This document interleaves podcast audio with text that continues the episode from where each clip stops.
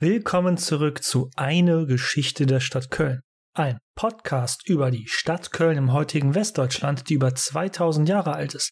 Doch, bis sie zu dem wurde, was sie heute ist, hat diese alte Stadt am Rhein eine bunte und reiche Vergangenheit hinter sich. Da ist sie voll von Ereignissen und Erzählungen, die die europäische Geschichte als Mikrokosmos darstellen. Hier mal eine zufällige Sache über Köln. Köln hat ein großes Museum am Rhein, in dem es nur um Schokolade geht. Im Inneren gibt es einen großen Schokoladenbrunnen, in dem Mitarbeiter euch kostenlos eine kleine Waffel mit Schokolade schenken. Aber versucht bloß nicht zu tricksen. Die Mitarbeiterinnen und Mitarbeiter erinnern sich, wer schon eine Waffel bekommen hat. Versucht es also gar nicht, noch einmal eine zu bekommen und zu tun, als hättet ihr noch keine gehabt. Oder fragt einfach höflich nach. Falls ihr Kinder dabei habt, sind die Chancen sogar höher, dass ihr noch eine weitere Waffel erhalten werdet. Kommen wir zum Intro.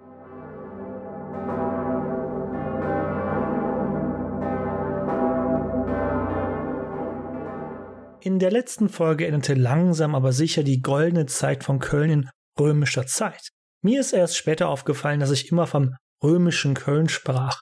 Das bringt leider zwangsläufig den Eindruck mit sich, hier hätten nur die Römer gelebt, aber die Provinz Niedergermanen und ihre Hauptstadt Köln waren ein Schmelztiegel der damaligen antiken Welt. Neben Römern und germanischen Ubiern lebten hier auch andere Germanen, dann Gallier, Spanier, Griechen und auch eine kleine jüdische Gemeinschaft, die wir bald lernen werden. Zu letzterem werden wir auch noch kommen in unserer Folge, die sich mit den zahlreichen Religionen in Köln zu römischer Zeit beschäftigen wird. Mehrere Krisen und Katastrophen im ausgehenden zweiten Jahrhundert hatten schließlich zu der Krise des dritten Jahrhunderts geführt. Und mit der Selbstausrufung des Postumus als Kaiser nahe unserer Stadt war Köln das erste Mal seit 150 Jahren wieder mit einem lauten Krach auf die Bühne der Weltgeschichte zurückgekehrt. Leider gilt es auch weiterhin. Obwohl wir grob wissen, was in diesen Jahrzehnten geschehen ist, ist doch die Quellenlage äußerst dünn. Zwar nicht so dünn wie die Zeit zwischen 100 bis 250 nach Christus, wo wir gar keine schriftlichen Quellen von Köln haben, aber dennoch für die Mitte des dritten Jahrhunderts noch so spärlich, als dass ich meinen Vergleich von einer früheren Folge noch passend finde. Von der Quellenlage ist uns diese Zeit in etwa so überliefert, als ob wir vom gesamten Geschehen des Zweiten Weltkriegs keine Filmaufnahmen, keine Zeitzeugen, die wir vielleicht selbst noch kannten und auch kein einziges Schriftstück oder sonstige Quellen darüber hätten. Einzig und allein ein kurzer Brief zwischen Churchill und Roosevelt, die über ein vielleicht einzelnes Ereignis aus dem Jahre 1941 schreiben. So in etwa ist auch hier im dritten Jahrhundert unsere Quellenlage über das antike Köln, während der Krise des dritten Jahrhunderts. Aber glücklicherweise bedienten sich die Forscherinnen und Forscher, die diese Zeit aufarbeiteten, noch weitaus anderen Mitteln, um diese doch ereignisreiche Zeit aufzudrösen. Zum einen hilft hier natürlich wieder die Archäologie, von der ich absolut kein Experte bin, ich bin ja nur ein klassischer Historiker. Aber Grabsteine, Wegsteine, Weihesteine, all diese sind wieder mal wichtige dokumentierte Zeitzeugen, die aufgrund ihres Materials aus meistens aus Stein die Zeit vergleichsweise gut überdauert haben im Erdboden oder sonst wo. Und für diese Zeit werden uns auch Münzpfunde aus der Erde aus dieser Zeit eine große Hilfe sein. Dazu aber gleich noch mehr. Knüpfen wir doch einfach mal an die Ereignisse der letzten Folge an. Zwischen Silvanus, einem Anhänger und Vertreter des Unterkaisers Saloninus, der am Rhein offiziell die Befehlsgewalt ausübte, und dem Heerführer Postumus war es im Jahr 260 zum Streit gekommen. Postumus hatte bereits seit mehreren Jahren mit einigem Erfolg die germanischen Einfälle der Franken und Alemannen am Rhein abgewehrt. Als es um die Frage ging, ob die Beute an den Kaiser oder weiter in den Händen der römischen Soldaten bleiben sollte, die die Beute bereits unter sich aufgeteilt hatten, eskalierte die Situation. Denn Postumus war in keiner Weise bereit, seinen Soldaten die Beute wieder wegzunehmen. In Zeiten, wo römische Armeen ständig ihre Befehlshaber töteten, wenn es ihnen als nützlich erschien, war Postumus Verweigerung gegenüber Saloninus und Silvanus vielleicht gar nicht so irrational. Silvanus und der Unterkaiser Saloninus flüchteten hinter die sichere Stadtmauer Kölns, als sie den Zorn der Truppen spürten. Postumus wiederum hatte darauf die Gunst der Stunde genutzt und sich selbst zum Kaiser durch die Truppen am Rhein ausrufen lassen. Wollte Postumus, dass seine Machtübernahme hier in der Gegend reibungslos lief, musste er schnell am Rhein Fakten schaffen. Und zwar schnell, bevor Gallienus, der als eigentlicher römischer Kaiser und Vater Saloninus im fernen Donaugebiet im heutigen Ungarn verweilte, reagieren konnte. Und wenn man schon eine Armee hat wie Postumus, warum sie auch nicht einsetzen? Daher marschierte er mit dieser Armee direkt auf Köln zu. Aber gut, das war jetzt vielleicht ein bisschen zu viel Recap von der letzten Folge. Wie ging es denn nun eigentlich weiter? Saloninus und Silvanus hatten in Köln Zuflucht gefunden und nun wurde Köln selbst von Postumus Truppen belagert. Damit waren die beiden Herren, aber auch die Kölnerinnen und Kölner gefangen. Die Kölner Bürgerschaft an sich war von den Ereignissen total überrumpelt worden. Natürlich hatte man es auch versäumt, sie zu fragen, ob sie denn überhaupt an diesem Konflikt sich beteiligen wollten. Nun belagerte das eigentliche römische Heer die Hauptstadt der römischen Provinz, zu dessen Schutz diese Armee doch eigentlich hier stationiert war. Wie sollte Köln das überleben? Es würde doch nicht lange dauern, bis Postumus mit seiner gut ausgebildeten Armee Belagerungswaffen gebaut hätte. Die Stadt mochte mit ihren mächtigen steinernen Mauern gegen Germanen standhalten, aber nicht gegen eine kampferprobte römische Armee. Und hier ist sie wieder. Sie war für fast 200 Jahre weg. Doch nun feiert sie ein Comeback. Seit dem Aufstand der Bataver hatten wir sie schmerzlich vermisst. Und wovon ich zum Teufel rede? Nun, von der Fähigkeit der Kölner Bürgerschaft, stets flexibel im Punkto Loyalität zu sein und einen Riecher dafür zu haben, wer die kommende Macht hier im Rheinland sein würde. Auch hier galt es abzuwägen. Sollten die Kölnerinnen und Kölner Soloninus schützen und sie verteidigen? Er war der Sohn des Kaisers, der gleichzeitig schon ein Unterkaiser unter seinem Vater Gallienus war. Aber es war buchstäblich nicht zu übersehen, dass dessen gesamte Armee gegen ihn gemeutert hatte. Und was bedeutete es schon, Kaiser zu sein, geschweige denn ein Unterkaiser zu sein, in diesen Zeiten? Diese Kaiser, sie kamen doch eh wie im Sekundentakt. Oder sollte man als Stadt Köln besser die Realität anerkennen? Rom, das ist doch weit weg. Und Postumus mitsamt Armee war hier direkt vor ihnen auf der Türschwelle. Postumus hatte doch gar nichts gegen Köln. Im Gegenteil, er hatte sich als äußerst fähiger Feldherr erwiesen, die Stadt und das umliegende Gebiet zu verteidigen. Hm, dachte man sich in Köln. Ihr könnt es euch denken. Die Belagerung Kölns durch Postumus hat nicht ewig angedauert. Oh, gar nicht mal lange. Die genauen Ereignisse wissen wir leider nicht durch den Mangel an Quellen. Aber es ist äußerst wahrscheinlich, dass die Kölnerinnen und Kölner auch viele vormalige Anhänger des Saloninus und Silvanus eine Delegation vor die Stadt zu Postumus schickten. Diese boten die Herausgabe der Stadt an. Des Weiteren erkannte Köln die Herrschaft des Postumus an Ach ja, ähm, dass Saloninus und Silvanus dabei auch ausgeliefert würden und dann kurz darauf natürlich auch ermordet werden sollten, sollte niemand mehr überraschen. Kaiser kam und ging halt im Sekundentakt. Und so hatte Köln wieder einmal, ohne großes Blutvergießen, die Seiten gewechselt. Naja, mit Ausnahme des Blutes von Saloninus und Silvanus, aber das äh, lassen wir jetzt mal weg. Doch die Seiten wechselte nicht nur unsere römische Kolonie am Rhein. Ganz Niedergermanien und die Nachbarprovinz Obergermanien schlossen sich dem Postumus an im Jahr 260. Und nicht nur das, ganz Britannien, Gallien und auch Spanien schlossen sich der Herrschaft des Postumus an. Und ich weiß jetzt nicht, wie gut ihr in Geografie seid, aber das ist äh, einfach mal ganz Westeuropa. Ob auf freiwillig oder durch militärischen Druck vom Postumus hin, ist uns leider nicht bekannt. Vielleicht war es ja auch eine Mischung aus beiden, die ihnen diesen riesigen Machtzuwachs in dieser Zeit ermöglicht haben. Aber das war natürlich ein Paukenschlag. Ein Drittel des römischen Reiches hatte sich einfach mit einem großen Knall von eben diesem Reich verabschiedet und seine Unabhängigkeit erklärt oder einen anderen Herrscher anerkannt, um es so auszudrücken. Aber gut, das war ja nichts Besonderes. Provinzen hatten sich ja schon des Öfteren abgespalten im Römischen Reich, um dann dem Usurpator dabei zu helfen, Rom zu erobern. Aber genau das passierte eben nicht. Postumus wollte gar nicht nach Rom gehen. Er blieb am Rhein. Und was die ganze Sache noch außergewöhnlicher machte, er machte Köln am Rhein zur neuen Hauptstadt und Kaiserresidenz seines Herrschaftsgebietes. Ihr habt richtig gehört. Köln war nun die Hauptstadt des, ähm, ja, von was eigentlich? Dieses von Rom abtrünnige Reich sah sich weiterhin auch selbst als das vollwertige römische Reich, auch wenn man gar nicht im Besitz der Hauptstadt Rom selbst war. Für das eigentliche, ich mache hier gerade Gänsefüße mit den Händen, für das eigentliche römische Reich in Rom mit Kaiser Gallienus an der Spitze, war das, was sich da im Westen des heutigen Europas abspielte, natürlich eine Katastrophe. Für ihn, also Gallienus, war dies ein Haufen abtrünniger Provinzen, die eigentlich weiterhin zu Rom, also seiner Herrschaft gehörten. Doch einen Namen für dieses Reich, was sich Postumus da herausgebrochen hat, das wäre schon für uns sehr hilfreich. Die spätere Forschung nannte dieses von Rom abtrünnige und de facto unabhängige Reich einfach das Imperium Galliarum, das Gallische Reich.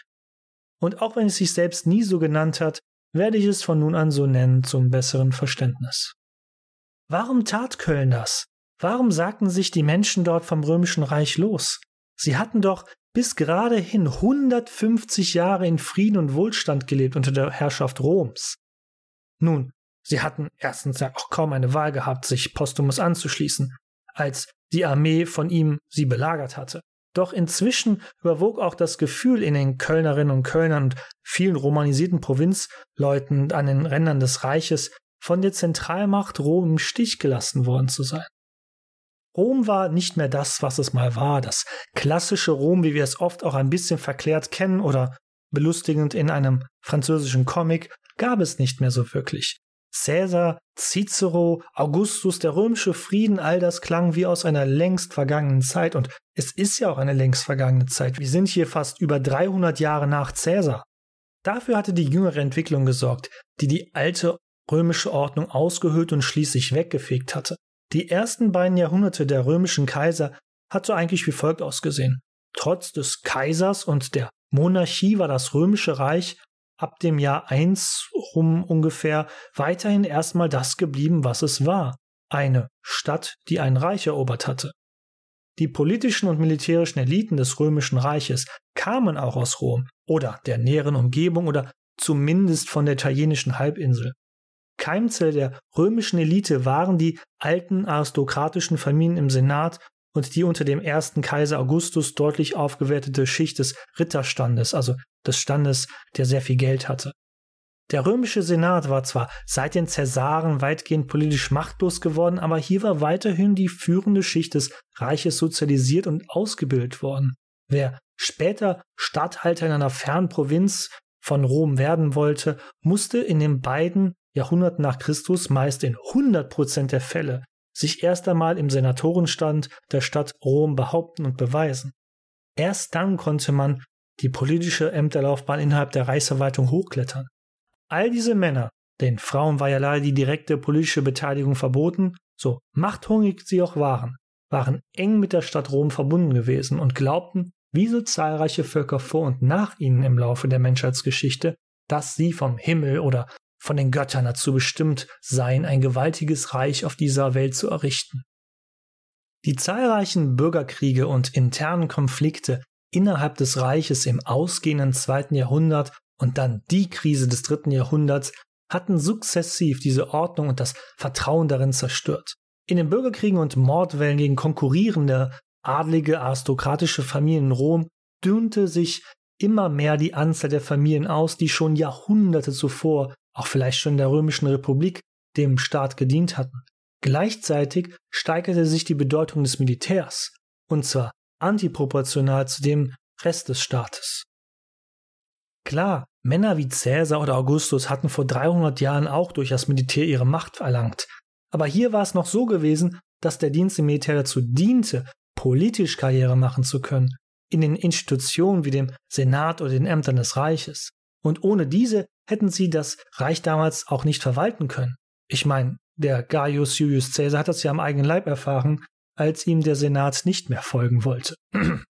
Mit der Stärkung des Militärs als Machtfaktor, auch in politischen Belangen, war dies nun nicht mehr nötig.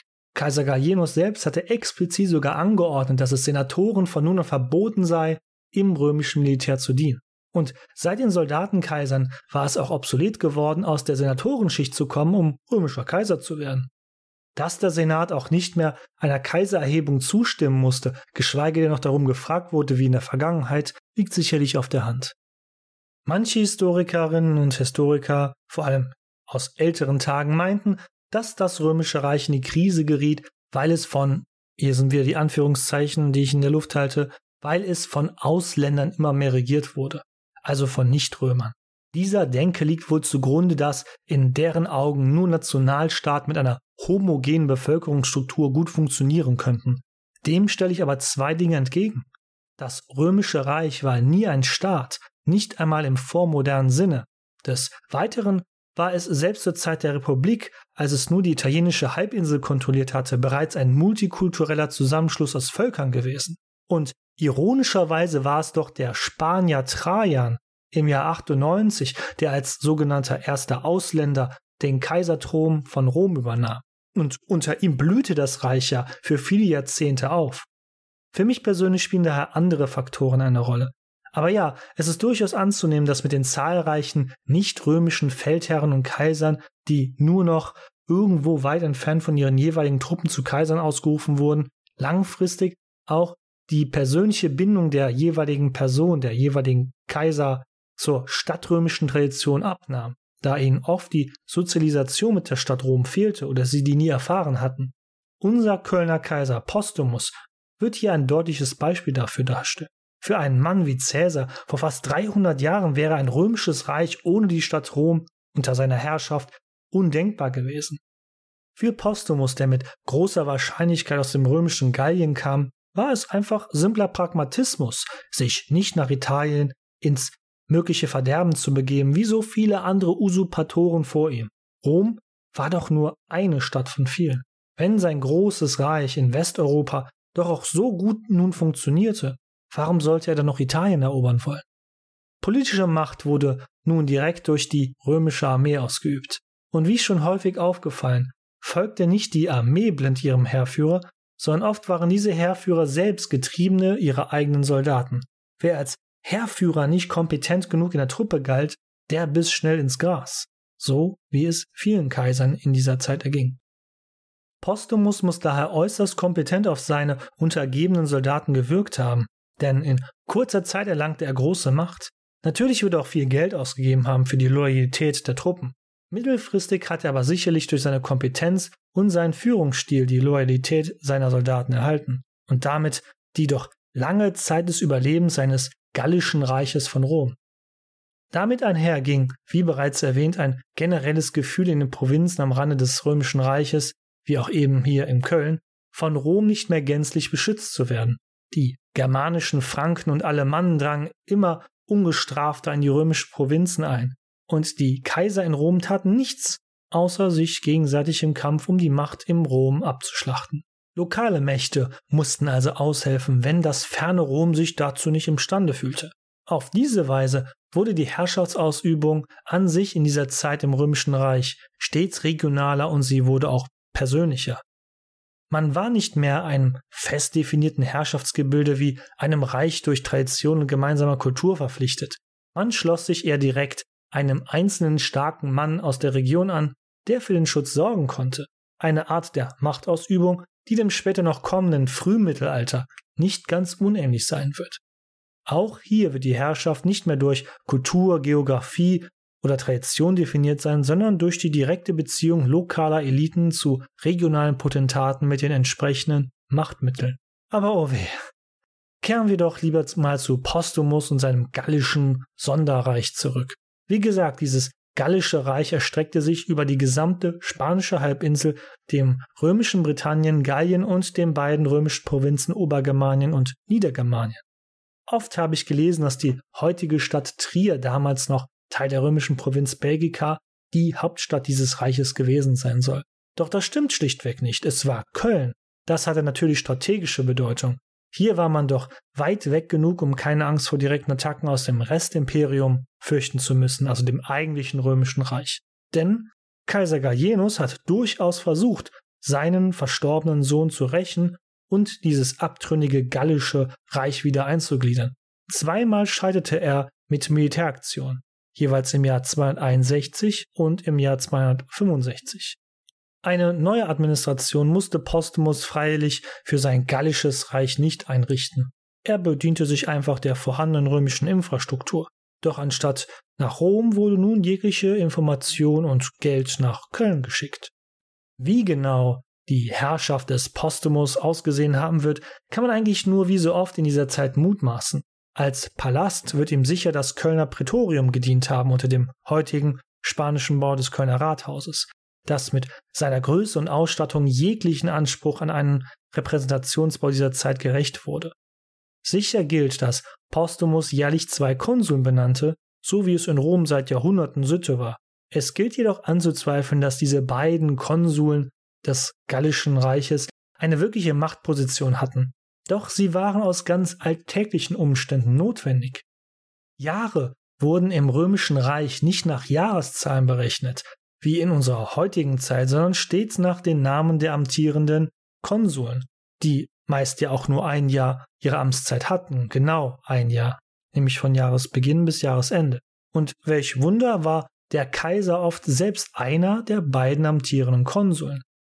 Somit lag die Ernennung von eigenen Konsuln im Gallischen Reich auf der Hand. Man wollte sicherlich nicht die Jahre im Gallischen Reich nach den Konsuln in Rom benennen, mit dem man ja als Gallisches Reich quasi im Clinch lag. Von vielen dieser Konsuln wissen wir überhaupt nur, weil sie auf Münzen abgebildet worden sind. Aber mehr als ihre Namen kennt man eben meist nicht. Aber das ist eine gute Überleitung zum Thema Münzen. Seit mindestens dem Jahr 256, also vier Jahre vor Postumus Machtübernahme, befand sich in Köln bereits eine eigene Münzanstalt. Sie war wahrscheinlich schon unter dem Kaiser Valerian dort angesiedelt worden, jenem glücklosen Kaiser, der von den Persern gefangen und gefoltert wurde. Dies zeigt, dass hier in Köln ein Herrschaftszentrum des Reiches lag, also auch schon des ursprünglichen großen römischen Reiches. Ein Kaiser, der wie alle Herrscher jener Zeit ihre Macht nur auf dem Militär aufbauten, lag viel daran, immer schnell und effizient Münzen an seine Soldaten verteilen zu können. Die Existenz einer solchen Münzanstalt in Köln schmeichelt daher unserer Stadt. Eine Münzprägeanlage in Köln zu unterhalten, hieß nämlich, dass die Stadt mit ihrer mächtigen steinernen Stadtmauer als sicher und aber auch als bedeutend genug angesehen wurde für solch einen Standort. Den Münzprägungen verdanken wir viel Wissen aus dieser doch überraschend quellenarmen Zeit. Die Menschen und Motive, die auf diesen Münzen geprägt wurden und der Zeitpunkt ihrer Herausgabe verraten uns viel, wie eben die Namen einiger Konsuln des Gallischen Reiches. Wie sonst die Herrschaft oder Postumus alltägliches Regierungsprogramm aussah, können wir leider nicht aufzeigen. Lange wurde gemunkelt, dass in Köln ein eigener gallisch-römischer Senat zusammentrat. Dies ist aber wohl unwahrscheinlich. Der Sinn und die Logik, diese doch eigentlich recht republikanische Institution zu gründen, machte schlichtweg keinen Sinn. Postumus hatte ja auch ohne einen Senat seine Macht bereits aufbauen können, während der Senat im Rom ja wirklich ein Überbleibsel aus jahrhundertelangen vergangenen Tagen noch war. Was Postumus aber sicher geschaffen hat, war eine eigene Prätorianergarde, also eine eigene Leibwache. Das zeigt sich beispielsweise durch entsprechende Grabsteinfunde aus jener Zeit im Umfeld von Köln. Auch wenn die Mannstärke dieser Garde nicht bekannt ist, wird sie doch nicht unerheblich gewesen sein. Stationiert war sie mit größter Wahrscheinlichkeit hier in Köln. Entsprechende Baracken oder sonstiges wurden jedoch nicht gefunden. Das ist aber auch nicht verwunderlich, da in Köln in den letzten 2000 Jahren ja oft äh, umgegraben und umgebaut wurde. Generell scheint die Herrschaft des Postumus keine besondere neue Bautätigkeit in Köln ausgelöst zu haben. Ebenfalls sind hierzu keine Funde bisher ans Tageslicht gekommen und Vielleicht waren dafür auch die Zeiten zu chaotisch und diese 14 Jahre dann doch zu kurz. Außenpolitisch war die Lage am Rhein für die Menschen in Köln unverändert. Die Auseinandersetzungen gegen die feindlichen Franken und Alemannen jenseits des Rheins wurden auch auf dem Wasser gefochten. So sind als Kampfschauplätze der Rhein und die Nordsee sehr wahrscheinlich. Auch das zeigen uns aus dieser Zeit geprägte Münzen, die mit Schiffsmotiven siegreiche Schlachten des Gallischen Reiches gegen diese Germanenstämme darstellen. Die Germaneneinfälle von Alemannen und Franken hielten auch während Postumus Herrschaft als Kaiser des Gallischen Reiches an. Daran konnte Postumus anfangs auch nicht schnell was ändern. Denn viele Abteilungen der niedergermanischen römischen Legionen waren kurz vor Postumus Machtübernahme von Kaiser Gallienus für seine Donaufeldzüge in Richtung Ungarn abgezogen worden. So kam es, dass die Höfe und Vorstädte im Kölner Umland und in der Provinz oft aufgegeben wurden. Dies war schon ein länger anhaltender Prozess, der aber besonders in der Mitte des dritten Jahrhunderts rasant an Fahrt gewonnen hatte. Die Provinzbewohner, die blieben oder über entsprechende finanzielle oder wirtschaftliche Mittel verfügten, fingen an, ihre Landgüter auf eigene Faust zu befestigen und zu sichern. wenn die römische Zentralmacht dies nicht mehr vermochte, musste man eben auf lokaler Ebene selbst für die Sicherheit sorgen. Mit Mauern, Wällen, Gräben und dem Anheuern von bewaffnetem Personal. Viele dieser römischen Höfe, die nach und nach fortifiziert wurden, verwandelten sich langfristig manchmal sogar in die klassischen Mittelalterburgen. Dennoch scheint Postumus einen gewissen Erfolg gehabt zu haben im Rheinland, die Rheingrenze zu sichern. Auch hier dienen uns Geldmünzen als wichtige Primärquelle. Sie betiteln Postumus als Germanicus Maximus, quasi als Sieger über die Germanen. Das wird natürlich nicht gestimmt haben und war eher eine propagandistische Ausschlachtung von siegreichen Scharmützeln gegen Franken und Alemannen. Aber immerhin hatte Postumus einige Erfolge vorzuweisen. Das hielt ihn nämlich an der Macht.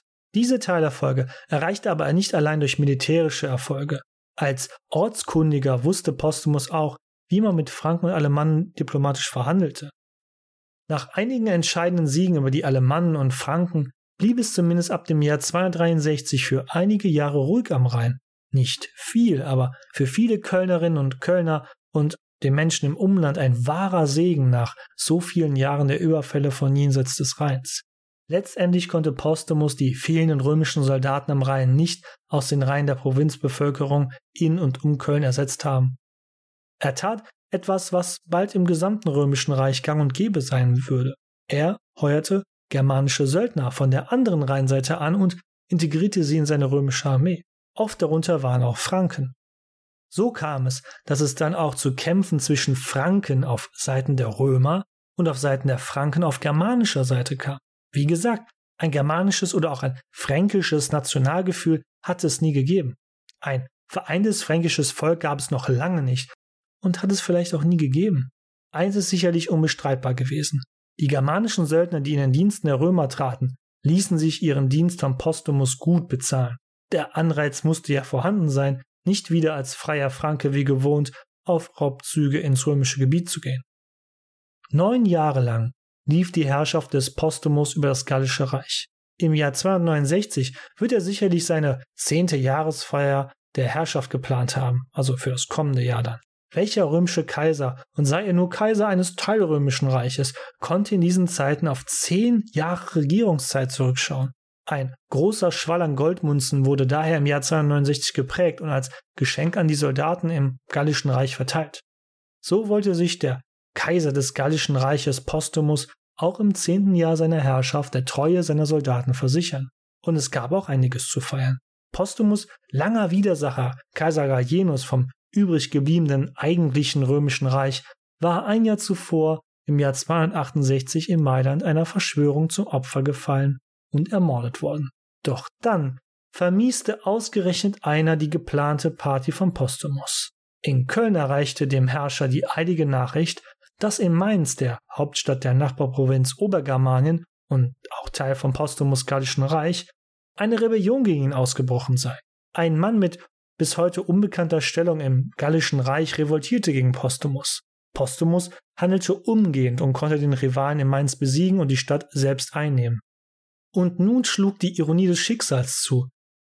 Die Truppen des Postumus verlangten als Belohnung für die Vernichtung seines Herausforderers, dass die besiegte Stadt seines Rivalen als Beute natürlich geplündert wird, also Mainz. Doch Postumus verweigerte dies, der er natürlich als Herrscher in einer intakten Stadt die ja auch in seinem eigenen Reich lag und auch ziemlich nah am übrig gebliebenen römischen Reich, interessiert war. Hatte das Verweigern zum Beutemachen durch die eigenen Truppen Saloninus und Silvanus letztendlich das Leben gekostet und Postumus Aufstieg zur Macht den Weg bereitet, befand sich Postumus fast genau auf den Tag genau zehn Jahre später selbst in der Position seiner damaligen Opfer. Und auch ihm brachte diese Weigerung den Tod. Seine eigenen Truppen ermordeten ihn. Doch bevor wir chronologisch auch weitermachen, wie beurteilten und erlebten die Kölnerinnen und Kölner diese Zeit? Das ist uns aufgrund der sehr dünnen Quellenlage für diese Zeit leider verborgen. Und vor diesem Manko werden wir noch häufiger stehen. Aber einige Rückschlüsse können wir dennoch durch Mutmaßungen versuchen. Beispielsweise der Handel, der für die Stadt, die an so wichtigen Verkehrsknoten lag, wichtig war.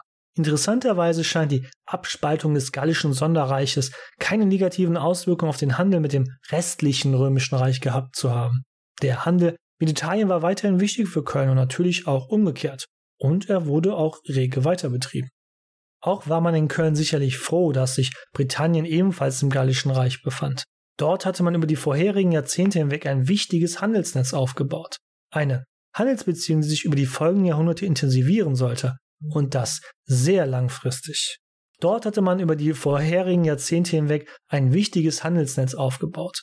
Eine Handelsbeziehung zwischen Köln und England, die sich über die folgenden Jahrhunderte intensivieren sollte. Und das sehr langfristig so langfristig, dass direkt nach dem Zweiten Weltkrieg Köln und die englische Stadt Liverpool im Jahr 1952 eine Städtepartnerschaft gründeten. Aus ehemaligen Feinden sollten wieder beste Freunde werden, wie es jahrhundertelang auch der Fall gewesen war. Finanziell war die Zeit für die Kölnerinnen und Kölner sicherlich auch angespannt. Die Steuervorteile, die Köln mindestens seit dem Jahr 50 besessen hatte, als es eine römische Kolonie durch Kaiserin Agrippina wurde, waren spätestens mit Postumus Herrschaftsantritt im Jahr 260 vorbei gewesen. Viel zu angespannt war die strategische und wirtschaftliche Lage des Gallischen Reiches, als dass man dieser Stadthauptstadt hin oder her ihre Privilegien ließ, besonders in Geldfragen. Die in der letzten Folge erwähnte antoninische Seuche hatte schwere wirtschaftliche Einbrüche gebracht, die zahlreichen Bürgerkriege und Kriege im fernen Ländern taten ebenso ihr Übriges, dass sich die wirtschaftliche Wertschöpfung deutlich abgeschwächt hatte. Wahrscheinlich mussten die Kölner sogar selbst zusätzliche Abgaben leisten, da sie als reiche Stadt galt. So manch ein Kölner wird sich sicherlich die gute alte Zeit der Jahre 100 bis 250 zurückgewünscht haben. Nun, die würden in dieser Form nicht wiederkommen. Wie bereits erwähnt, vom Postumus selbst haben wir archäologisch in Köln kaum Hinterlassenschaften. Kein neues Palastgebäude, keine neuen Brunnen oder ein großes Infrastrukturprojekt scheint während seiner Herrschaft in dieser Stadt erbaut oder gestartet worden zu sein. Einzig und allein die Münzen aus seiner Zeit sind physische Zeugnisse seiner Herrschaft. Aber wie ging das Gallische Reich weiter nach Postumus? Postumus hatte sich als Aufständischer gegen das Römische Reich ziemlich lange gehalten, von 260 bis 269. Doch nun war er tot. Ein kleiner Fehler hatte gereicht, und er erlitt quasi den natürlichen Tod wie alle Soldatenkaiser des dritten Jahrhunderts. Mord. Das Gallische Reich ist natürlich äußerst interessant. Es ist aber eher dann mit der Geschichte des Römischen Reiches generell verwoben und von der haben wir hier wieder viel zu viel gehört. Keine Sorge, in ein paar Folgen wird uns das Römische Reich nicht mehr behelligen. Sorry für den Spoiler, aber auch ihr sollt nun nach 1500 Jahren wissen, das Römische Reich, so sehr es mich auch selber schmerzt, existiert nicht mehr. Daher hier nur die Schnellzusammenfassung. Mit der Ermordung des Postumus endete die Stabilität des Gallischen Reiches. Postumus hatte ein militärisches Talent und diplomatisches Geschick bewiesen, das alle seine nur kurzlebigen oder nicht lange herrschenden Nachfolgern fehlte. Der römische Kaiser Claudius II. Hatte die Turbulenzen und Machtkämpfe innerhalb des Gallischen Reiches blitzschnell ausgenutzt und hatte die spanische Halbinsel mal soeben zurückerobert. Das Gallische Reich war damit deutlich geschrumpft. Ich möchte nicht unverschämt klingen, aber letztlich sind die nachfolgenden Kaiser und zahlreichen Gegenkaiser des Gallischen Reiches, die noch nach Postumus kamen, für uns kaum eine Rede wert. So kommt es, dass fünf Jahre nach dem Tod des Postumus das Gallische Reich endgültig unterging. Diesmal war es Kaiser Aurelian. Kaiser Klaus II. war zuvor ganz untypisch nicht ermordet worden, sondern starb an der Pest, der dem Gallischen Reich zusetzte. Zuvor hatte Aurelian den reichen Osten des Römischen Reiches wie Ägypten, das heutige Heilige Land und die heutige Türkei wieder zurückerobert. Das palmyrische Sonderreich war damit bereits Geschichte, als Aurelian sich dem Kampf gegen das Gallische Reich widmete im Westen Europas. Mit der zuvor erfolgten Eroberung des östlichen Mittelmeerraumes hatte Aurelian auch wieder umfangreiche Ressourcen, Material und Menschen, um auch gegen das Gallische Reich vorzugehen. Der Niedergang des Gallischen Reiches lässt sich sogar an den Münzen ablesen. Wie gesagt, ich bin kein Archäologe, aber ich finde das einen wirklich sehr interessanten Aspekt. Waren die Münzen unter Postumus noch von sehr guter Prägung und Qualität, sogar besser als die aus dem eigentlichen römischen Reich selbst, nahmen sie bis zum Jahr 274 immer mehr rapide am Wert ab. Das heißt, es wurde viel weniger Edelmetall verwendet. Seit jeher ein Zeichen für Archäologen, dass die Herrschenden knapp bei Kasse waren zu den jeweiligen Zeiten und bei der Münzherstellung tricksten. Der letzte Kaiser des Gallischen Reiches war ein Mann, der sich Tetricus II. nannte. Auch er ist für die Geschichte Kölns für uns eigentlich nicht von Belang. Er verlor bei Chalon die Schlacht gegen Aurelian, was das Ende des Gallischen Reiches bedeutete. Köln kam wieder unter römische Herrschaft. Da stellt sich natürlich die Frage, gab es denn dieses Mal Strafmaßnahmen gegen Köln, da es sich abtrünnig von Rom gemacht hatte? Soweit es scheint, war dies nicht der Fall. Immerhin wäre der Kreis der zu bestrafenden Menschen viel zu groß gewesen. 14 lange Jahre war das gesamte westliche römische Reich dem übrigen römischen Reich abtrünnig gewesen. Es wird daher kaum einen einzigen Menschen mit Rang und Namen gegeben haben, der nicht mit Postumus kooperiert hat. Aurelian, der Kaiser des nun wiedervereinigten römischen Reiches, verzichtete daher auf eine Bestrafung. Kommen wir doch langsam zum Ende. Postumus selbst ist im heutigen Gedächtnis der Stadt Köln nicht mehr so präsent, außer man ist ein Geschichtsnerd wie ich oder du vielleicht. Das soll euch aber auch nicht verübelt sein. Zu gering sind aus heutiger Sicht die Leistungen für die Stadt, als dass sie groß bekannt gemacht werden sollten. Dass die Gründer der Stadt wie Augustus, Agrippa und seine Enkelin Agrippina aus der Zeit Kölns unter römischer Herrschaft vor der Menschen hier vor Ort heutzutage bekannter sind, liegt damit auf der Hand. Dennoch, Postumus ist wie viele andere Berühmtheiten unserer Stadt heutzutage als Steinfigur am Rathausturm des historischen Rathauses der Stadt Köln verewigt. Der Turm des historischen Rathauses von Köln ist gespickt mit historisch wichtigen Figuren der Kölner Stadtgeschichte, von der Antike bis in die Moderne. Aber das wäre vielleicht mal ein Thema für eine Sonderfolge irgendwann weit entfernt von uns. Lasst uns der heute hier enden. Wir mussten uns heute mit sehr vielen Dingen befassen. Bevor wir uns in das Köln der Spätantike stürzen, wäre es vielleicht klug, noch einmal einen Schritt zurückzutreten, einmal durchzuatmen. Was suchen Menschen in Zeiten wie diesen, in denen es so viel Ärger gibt, so viel Unsicherheit? Genau, einen festen Halt im Glauben. Und in der nächsten Episode wird sich alles um den Glauben drehen. Wenn wir über die vielen Religionen sprechen, die im römischen Köln allein praktiziert wurden und wie eine neue Religion über einen jüdischen Zimmermann sich in Köln verbreitete und die Stadt bald für die nächsten Jahrhunderte, wenn nicht sogar ein ganzes Jahrtausend oder noch mehr prägen würde. Vielen Dank, empfehlt mich bitte weiter, ihr seid die beste Werbung für mich, wenn ihr mich weiterempfehlt, daher Dankeschön und Marit Jod.